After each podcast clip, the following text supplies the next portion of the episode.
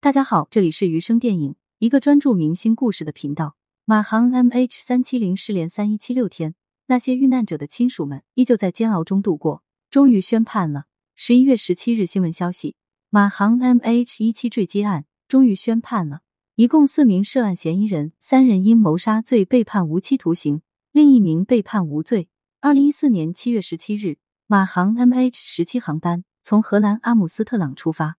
原目的地是马来西亚吉隆坡，然而飞机在飞到乌克兰靠近俄罗斯边境的上空，被一枚导弹击中。机上共载有乘客两百八十三人，还有十五名机组人员，一共两百九十八人，全部遇难。击中飞机的导弹山毛榉来自俄罗斯。事故发生后，乌克兰和俄罗斯互相推诿，都声称这起人为灾难与自己无关。但事实胜于雄辩，由于飞机上遇难乘客一大半以上是荷兰籍。荷兰国家政府申请由他们来破解失事飞机的黑匣子。经过几年调查取证，四名嫌疑人全是俄罗斯籍。整整三零四五天，对马航 MH 一七遇难乘客家属来说，宣判结果终于给了他们一丝丝慰藉。看到这个消息，不禁让人想起马航 MH 三七零。从二零一四年三月八日失联至今，已有三千一百七十六个日夜。对失联的一百五十四名中国乘客的家属来说，这三千多个日夜，他们又是怎么熬过的呢？零一，二零一四年三月七日，在李杰终于确定航班之后，妈妈李秀芝高兴的一夜没合眼。李杰是天津人，他大学毕业之后在新加坡工作，是外语高级翻译。李秀芝是单亲妈妈，当年离婚后，她一个人带着女儿，为了供女儿上学，把房子卖了。女儿李杰也争气，从小品学兼优，学习从来不让妈妈操心。毕业后做翻译工作，薪水也很可观。虽然新加坡到北京坐飞机非常方便，但由于工作忙，李杰基本上一年只能回来一两次。这次回国，他是办喜事的，商定好了婚期，李秀芝就在家里给女儿准备好了结婚的所有用品，他就等着女儿回来，看着女儿穿上婚纱，成为幸福的新娘。算好了时间，李秀芝早早就到了机场。然而飞机起飞没多久，电子显示屏上 MH 三七零航班后面的信息。一直显示两个醒目的红字延误。李秀芝知道，因为天气各种因素的影响，飞机延误也是常有的事。她坐在偌大的机场，安慰自己，飞机原定早上六点三十分到达，即便延误几个小时，也还能和女儿回家吃午饭。可是左等也不见电子显示屏更新动态，右等也不见什么新进展。早上九点半，新闻上马航的高级官员接受记者采访，说有可能飞机上的机油已经耗尽。李秀芝不愿意相信飞机没油的事实，飞机失去信号有可能是别的原因，兴许只是因为天气原因而延误了。谁也不会想到这一延误就是李秀芝和女儿永久的分别。自从事故发生后，李秀芝不知道跑了多少趟北京。女儿失联的这些日子，她脸上的皱纹越来越深，晚上总也睡不好。一想到女儿，眼泪就止不住往下流。女婿已经买好了钻戒，可是他也没能等到亲手给妻子戴上。二零一八年十一月十三日，马航调查组声称，MH 三七零事故调查组将于当月三十日解散。这意味着马航方面已经放弃了继续寻找。得知消息的那一刻，李秀芝双腿一软，瘫坐在地上。她相信女儿一定还活着，活着就要找，不找就可能永远都见不到女儿。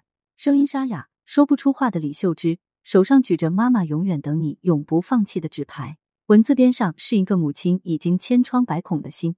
他和其他家属一起约好，要再赴马来西亚去督促马航继续调查。可是李秀芝没能等到出发的这一天。二零一八年十二月十八号，李秀芝思女成疾，加上连续几年奔波劳累，她没能等到女儿回来，带着遗憾撒手人寰。李秀芝去世的消息是文万成在微博上公布的。三月八号这天，文万成的儿子也坐上了马航 MH 三七零飞机失事后，文万成跟着其他家属参加一次又一次发布会。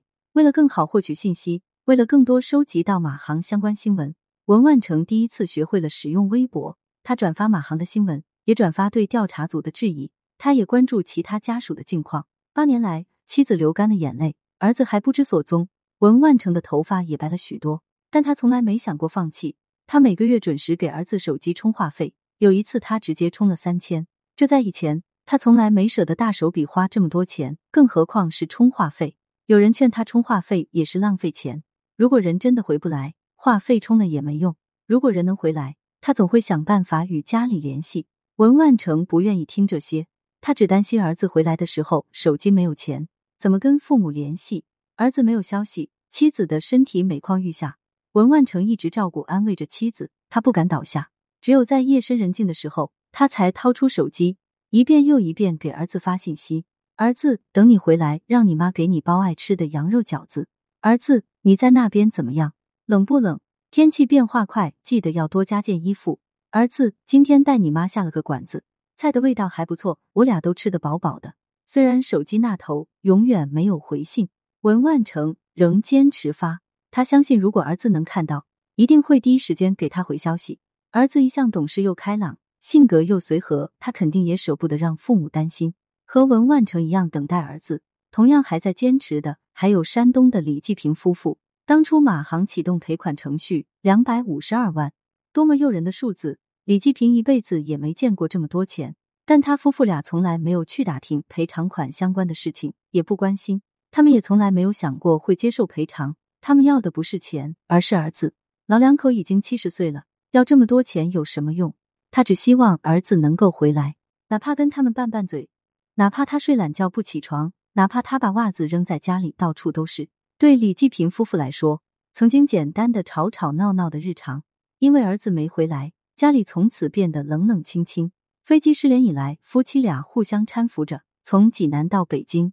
李继平自己也不记得到底跑了多少趟。他是典型的山东汉子，寡言少语，只做不说。他很少跟外人提起这些。妻子向记者举起照片，他浑浊的眼里噙满了泪水。住着原先的老房子，吃着简单的一日三餐。他们对赔偿不感兴趣，他们担心拿了钱就真的没有人帮他们找儿子。儿子可能就真的回不来了。自从儿子没回来，老两口没有过过一次生日，脸上再也没有笑容。对李继平夫妇来说，偶尔的开心、轻微的笑容，都感觉是一种背叛。零三一百五十四名中国乘客，有李秀芝、文万成、李继平这样失去孩子的父母，也有失去父母的孩子。江辉的妈妈也坐上了这趟航班。她和李秀芝一样，凌晨早早到机场。李秀芝去接女儿，江辉去接妈妈。可是那一天，他没能接到妈妈回家。一周后是江辉的生日，儿子的生日，母亲的受难日。江辉没有吃到妈妈做的长寿面，也没有买蛋糕。他在心里默默许了个愿，但愿飞机是被劫持的。第二天新闻上，马航的官员宣布，飞机很有可能是被劫持。江辉听了，第一次觉得生日许愿原来这么灵。他甚至说自己接到妈妈回家，一定要去还愿。其他家属也纷纷跑过来，说他的愿望这么灵。以后他就是幸运之神，他们的想法都是一样，证实飞机被劫持，就证明还有希望。可是很快，一盆冷水浇灭了他们这小小的愿望。马航官员再次宣布，飞机不是被劫持，很有可能机毁人亡。四个字像刀一样扎在江辉心上。他一遍又一遍看新闻，试图找出哪怕一丝残存的希望。和江辉一样失去妈妈的，还有徐金红。徐金红是北京某外企的高级白领。结婚前，他一直有抽烟的习惯，后来因为备孕，把烟戒了。和妈妈失去联系的这段日子，徐金红把戒了几年的烟又开始抽起来。他时常一个人站在窗边，左手拿烟，右手拿手机，一遍又一遍翻看着妈妈的照片，以及妈妈曾经对他的叮嘱：少熬夜，少喝饮料，冰箱里的东西不要放太久，要及时清理。在同事眼里，徐金红是精明干练、自信独立的职场女性，可是生活中的她。特别依赖妈妈，她无法想象妈妈不能回来，往后自己怎么过？妈妈回北京的机票是徐金红在网上订的，这让她一直非常自责，觉得是自己害了妈妈。如果换一个航班，如果早一天或晚一天，妈妈早就回到家了。对妈妈的思念以及自己的愧疚双重折磨下，徐金红的脾气越来越坏。他经常因为一点小事对同事发火，过后又自责。为了缓解这种情绪，徐金红到了纹身店。他想知道人身体上哪一块皮肤纹身最痛，在得知钱币上方皮最薄纹身最痛时，他毫不犹豫让纹身师傅在这个位置给他纹了一个 M H 三百七十的飞机图案，飞机的头部直接对着徐惊鸿的心脏。他要和妈妈心连心，他想用皮肉上的痛苦来减轻心里的痛。可是世事偏偏这么无常，爸爸已经生病多年，一直是妈妈在照顾。自从妈妈失联后，爸爸的病情又加重了。在妈妈失去联系的第三年，爸爸还是没能坚持等到妈妈回来就走了，这让徐金红更加愧疚，更。加自责。他觉得是自己没有照顾好爸爸，没能让他等到和妈妈团圆的那一天。爸爸去世了，妈妈没有消息。徐金红觉得自己是成了没人要的野孩子。零四，徐金红找不到妈妈，苏二有夫妇找不到儿子。苏二有夫妻俩是河北邯郸下属县城小山村的农民，他们一辈子也没有走出家乡小县城。在儿子失联后，他带着妻子从家乡小县城搭两块钱公汽到邯郸车站，再从邯郸车站坐 K 一八三到北京，K 一百八十三是硬座，一个人单程是六十六块五毛钱。一开始苏二有带着妻子往返跑，后来经济支撑不住，他就一个人跑，从一个月三趟四趟到一个月两趟一趟，再到两个月一趟。苏二有没有计算过自己往返多少趟？他只知道光火车票加在一起花了快两万块钱。每次从邯郸往北京，苏二有舍不得去住旅馆，他们每次都睡在火车站的候车厅。平时节衣缩食的苏二有听到其他家属说要出国去找线索。二话不说，拿出了全部积蓄。二零一五年七月二十九号，马航调查方宣布，在法国一处岛屿上发现了一块疑似 MH 三七零飞机的残片。得知消息后，家属们开始筹钱自费前往法国、澳大利亚，去海边开始搜寻。一到海滩，六十多岁的苏二友就躺在沙滩上，双腿弯曲，双手交叉放在胸前。他说：“这是儿子睡觉最喜欢的姿势，他想躺在这里感受感受。如果儿子被飘到这片沙滩。”是不是也会像这样睡在这里？在热带丛林看到树上有野果，苏二有摘下来，在衣服上擦了擦，就塞进嘴里。边上有人提醒他，担心野果有毒。苏二有笑了笑说：“如果我儿子他们飘到了这里，也可能是摘野果子吃。我先替他尝尝有没有毒。”他多希望在这里遇见儿子，亲口告诉他：“儿子，这个果子没有毒，很好吃。”从国外回来后，苏二有恨不得再去别的地方找，可是漫无头绪，去哪找呢？他总想能够离儿子近一点，再近一点，可是他根本不知道儿子在哪里。他奢侈的买回一个地球仪，按新闻上的信息来比对，找儿子可能在的位置。大海上空，热带丛林，荒岛，儿子究竟在哪里呢？苏二有时常抱着地球仪，沧桑的脸上皱纹越来越深。零五 M H 三七零失联后，有网友在微博上看到一个漫步鱼的家属，他把微博当成日记，倾诉着自己对丈夫的思念。老公，你快回来，要交电费了，我不知道怎么弄。今天下班看到夕阳特别美，咱俩说好的要一起手牵手看夕阳到老，你赶紧回来。桃花开了，还记得我们曾经约定要一起去看樱花吗？